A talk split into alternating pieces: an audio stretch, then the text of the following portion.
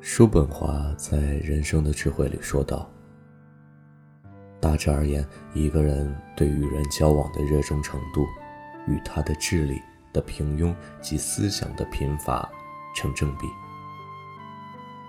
人们在这个世界上，要么选择独处，要么选择平庸，除此再也没有更多的选择了。”这段话被后人总结：要么庸俗。要么孤独。暴裂鼓手中的安德鲁，就走上了一条孤独到底的路。这是一条少有人走的路，也是他认为最值得的路。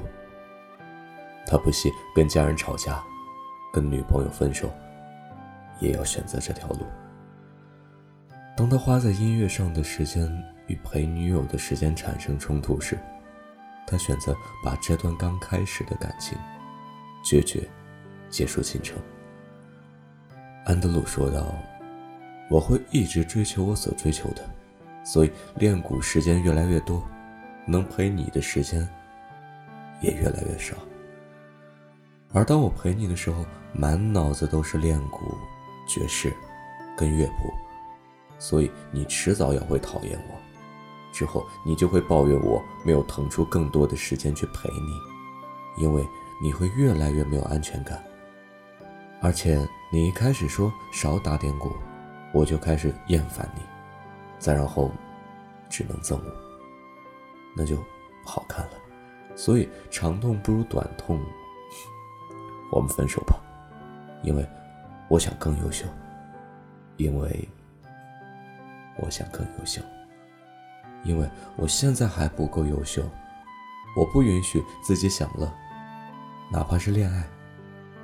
女朋友问他：“难道你还不优秀吗？”他说：“我想成为最好的。”可是天才的世界本身就是纯粹的吧？当他们心怀梦想的时候，外界的一切都不能阻挠他。他们没有世俗的牵绊。没有情感的纠葛，有的只是梦想，是停不下来的击鼓声。在大多数平凡如你我的普通人看来，这样的生活太单调，太乏味，太孤独了。可是他们却甘之如饴。卓越和平凡之间只有一步之遥，伟大。和卓越之间却似乎隔着千山万水。想成为伟大的人，要先学会忍受孤独，并与孤独共处。